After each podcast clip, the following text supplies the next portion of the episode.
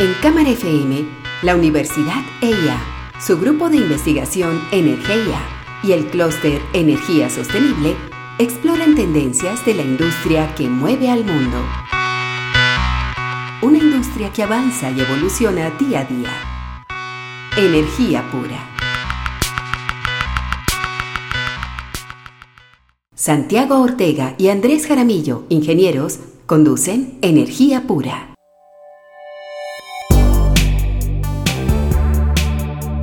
En energía pura, una de las cosas que, nos gusta mucho hacer es ver las señales internacionales, porque digamos, la transición energética es una transición energética global. Para todos los países va a ser distinto, todos los países tienen condiciones distintas, pero a pesar de eso nosotros podemos tomar señales para entender un poquito nuestro entorno latinoamericano y nuestro entorno colombiano. Hemos hablado de China, hemos hablado de Vietnam, en esta temporada hablamos de Texas, pero hoy le toca el turno a México. México siendo la segunda economía más grande de, América Latina y un país con el que compartimos muchas, muchas similitudes culturales y también económicas. Pero en México, en el 2013, se hizo una reforma para abrir el sistema, pero hoy esa reforma se está devolviendo. Andrés, ¿Qué fue lo que pasó en México? Sí, Santiago, en el 2013 cuando el gobierno mexicano decide hacer la reforma, un poco está eh, siguiendo el camino que ya hace muchos años, hace más de 20 años, empezaron Inglaterra, incluso Colombia, Chile, pero que otros países quedaron como un poquito expectantes. Es el caso en Latinoamérica de México y de Brasil. Siendo economías tan grandes, ellos decidieron no abrir el mercado a un mercado completamente en competencia como sí lo hizo Colombia, con la bolsa de energía y con los contratos de largo plazo. Entonces, en México, cuando se hace la reforma, pensando en todo esto que, que, venía, la Comisión Federal de Electricidad, que era la empresa central, completamente centralizada del gobierno para la generación, transporte y distribución de energía, se parte verticalmente, pero también se parte horizontalmente. Algunas de las empresas generadoras se parten para conformar cuatro o cinco conglomerados y así con el resto de la cadena. Se crearon comercializadoras, estas comercializadoras atienden los usuarios, como llaman en México, calificados y no calificados, es decir, lo que llamamos en Colombia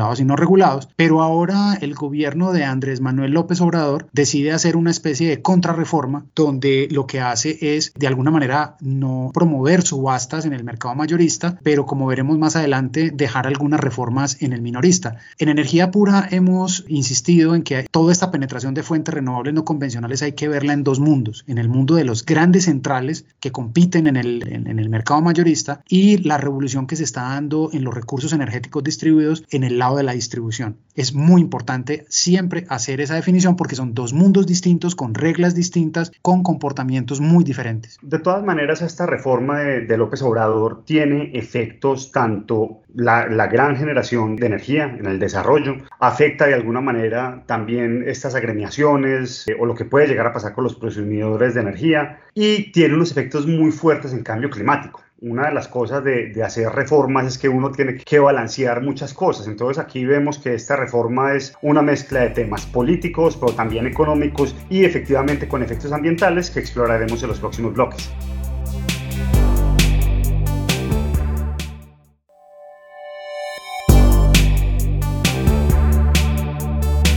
Definitivamente creo que esta iniciativa de reforma va a tener un impacto negativo en los proyectos de energía renovables en México, tanto existentes como potenciales que se pudieran construir. Uno de los principales cambios que busca lograr esta iniciativa es modificar el modelo de despacho para dar prioridad a las plantas de CFE lo que dejaría los proyectos privados renovables en segundo lugar y esto podría generar que en algunos momentos no salieran despachados, lo que obviamente afectaría sus ingresos al no estar vendiendo la energía que tenían proyectada vender y esto impactaría negativamente en la rentabilidad de los proyectos que ya están actualmente operando. Además de esto, no queda muy claro cómo se planea fijar bajo este nuevo esquema los precios que serían pagados a los generadores que sí salgan despachados y esto causa una gran incertidumbre que genera desconfianza en inversionistas y empresas que planteaban desarrollar proyectos de energía limpia en México. Escuchábamos a Mariana Jiménez, ella es una consultora en temas de desarrollo en transición energética, trabaja en el Instituto de Investigación de Energía de Cataluña, pero que es muy cercana al caso, al caso mexicano, contándonos cuáles iban a ser estos efectos en la, en la inversión privada de energías renovables. En México en los últimos años, como se hicieron varias subastas, y como la reforma de 2013 había abierto la, posibilidad de, de, tener inversión privada por proyectos solares y eólicos, esta reforma lo que hace es que cambia un poco la, las reglas de juegos de los inversionistas, porque si bien antes ellos, digamos, despachaban energía de, de primeros y podían tener unos precios definidos, ahora con esta reforma no saben si van a despachar, porque primero se van a despachar las plantas del, del, mercado. Y esto genera una incertidumbre muy grande para los inversionistas. Andrés, ¿cuáles pueden ser otros efectos de esta reforma? Sí, Santiago, los efectos son efectos en lo técnico y como dices, efectos en el corto plazo, pero sobre todo en el largo plazo para la inversión. Cuando un país quiere asegurar su abastecimiento en el largo plazo, debe diseñar los incentivos que precisamente hagan que el inversionista vea que su dinero a 20, 30, 40 años vista estos proyectos funcione y con el cambio que se está dando hoy en el sector energético, la verdad es que hacer un cambio abrupto puede ser muy delicado. Realmente espantar o ahuyentar la inversión fuerte en plantas que aseguren la confiabilidad y, pretender que esa confiabilidad la va a entregar un mecanismo centralizador como era antes, más unos recursos distribuidos, es un esquema peligroso y es un esquema que si no se diseña adecuadamente, pues va a hacer que cuando yo necesite las grandes plantas para la confiabilidad a precios, digamos, razonables, no las voy a tener. Entonces es, es una situación compleja que seguramente eh, vamos a ver los efectos de eso en el mediano plazo.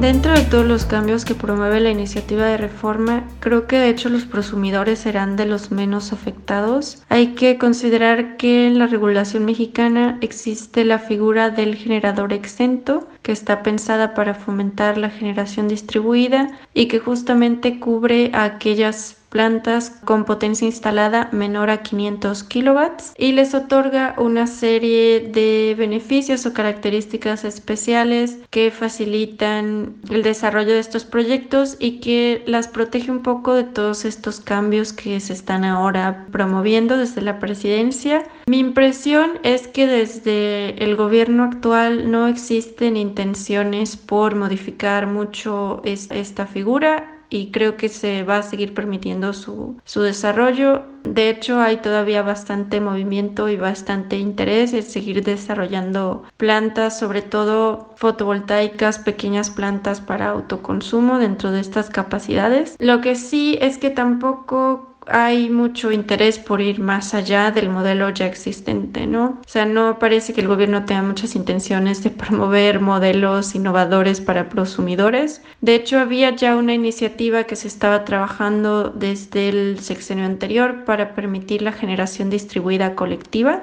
porque hasta ahora solo se puede asociar un usuario por sistema distribuido y la idea era permitir que hubiera más conectados a un solo a uno solo de estos sistemas. Y eventualmente se decidió no publicar la iniciativa a pesar de que ya había sido aprobada por el regulador pero al no ser publicada en el diario oficial de la federación pues no entró en vigor y no hay planes. Parece que para publicarla pronto, sino que seguramente se quedará en el cajón regulatorio. Entonces, en el tema de prosumidores, los proyectos individuales con un solo usuario o sin usuario que también se permite para venta total a la red seguirán creciendo en los siguientes años, pero no veremos nuevos modelos o modelos más innovadores que permitan hacer otro tipo de proyectos distribuidos en el país. Es usual que en los mercados de energía se les exija mucho a los reguladores y conforme pasan los, los hechos y los países van tomando sus decisiones de política, siempre la opinión dice por qué el regulador no actúa y no vamos más rápido o vamos más lento. Según la opinión de Mariana Jiménez, la, investigadora que nos da su visión de la reforma que anuncia el gobierno mexicano, vemos que es una lección aprendida que debemos tomar con mucho cuidado en Colombia, porque estas reformas tienen muchas aristas. Hemos hablado del precio. Y si bien el gobierno mexicano lo que está intentando hacer es ordenar un poquito eh, el control o volver a tomar un poco el control del mercado mayorista y su desarrollo, estas reformas tienen muchas aristas, muchas formas y muchas implicaciones. Santiago, en el tema de cambio climático, tanto en México como en Colombia, ¿cuáles pudieran ser esas lecciones y esa mirada desde, desde estos compromisos ambientales? Pues Andrés, lo, verdaderamente grave es que parece que con esta reforma de alguna forma el tema ambiental se hubiera, se hubiera olvidado, porque si bien esta reforma podría funcionar muy bien para hacer un control de precios y garantizar un tema de confiabilidad, gran parte de la confiabilidad tiene que ver con plantas de carbón, tiene que ver con plantas de petróleo y con energéticos que sabemos que tenemos que sacar de la ecuación de alguna manera. Por eso se vuelve problemático para el tema de cambio climático, porque lo que buscaba la reforma anterior era precisamente de alguna forma aprovechar el poder de la inversión privada para hacer soluciones que fueran, digamos, en línea con el, con el cambio climático. Y que es una de las cosas que, digamos, nos dio esta pandemia. Muchos de los paquetes de recuperación de distintos lugares del mundo, incluido China, incluido la Unión Europea, tienen una componente muy fuerte en tecnología limpia. Lo conversábamos el año pasado en The Economist. La pandemia del COVID-19 fue esa oportunidad para cambiar de chip económico y es efectivamente, digamos, lo, lo, que tenemos que buscar. Seguir teniendo un crecimiento económico, pero que ese crecimiento económico no vulnere más el tema climático que nos termina vulnerando económicamente de gran escala a todos en el mediano y largo plazo.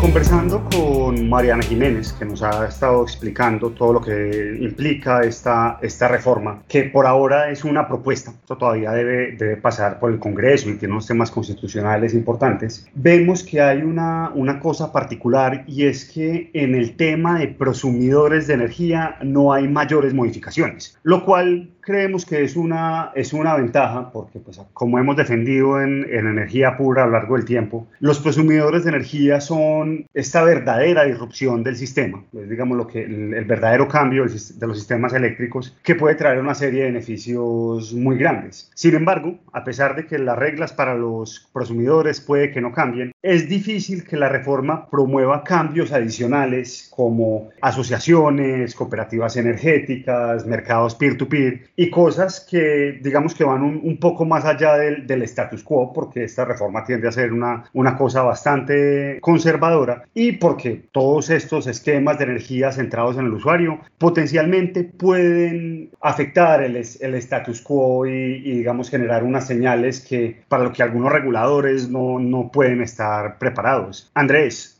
considerando esto que está pasando en México y los cambios que tenemos en, acá en Colombia, ¿cuáles son esas, posibles señales que desde Colombia podemos tomar del caso mexicano? Sí, Santiago, hacemos un símil de estas reformas en el sector eléctrico con un, con un tren, un tren que va, va andando y si yo me quiero montar el tren, yo tengo que caminar por lo menos a la misma o un poquito más alta velocidad del tren pues para poderlo agarrar. El problema es que este tren es un tren que se acelera y se desacelera y cuya aceleración depende de factores de externalidades como la economía, como el crecimiento de la demanda, como la penetración de la tecnología, etc. Entonces, la dificultad o la magia para los reguladores y para los dueños de la política pública y para el gobierno es cómo yo me monto en la transición de una manera ordenada, pero también pertinente. Si yo meto demasiadas renovables al sistema, demasiada energía intermitente, pues chévere porque voy a estar cumpliendo unos compromisos y voy a estar descarbonizando mucho la matriz, pero por otro lado voy a necesitar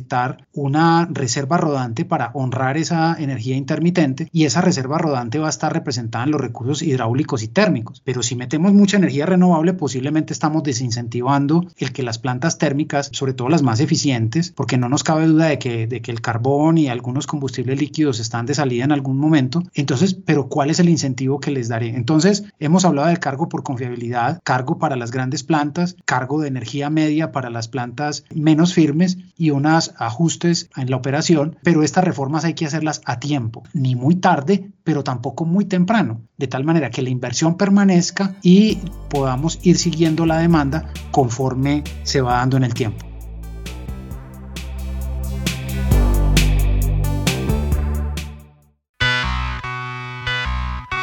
En Cámara FM, la Universidad EIA, su grupo de investigación Energía y el clúster Energía Sostenible exploran tendencias de la industria que mueve al mundo. Una industria que avanza y evoluciona día a día. Energía pura.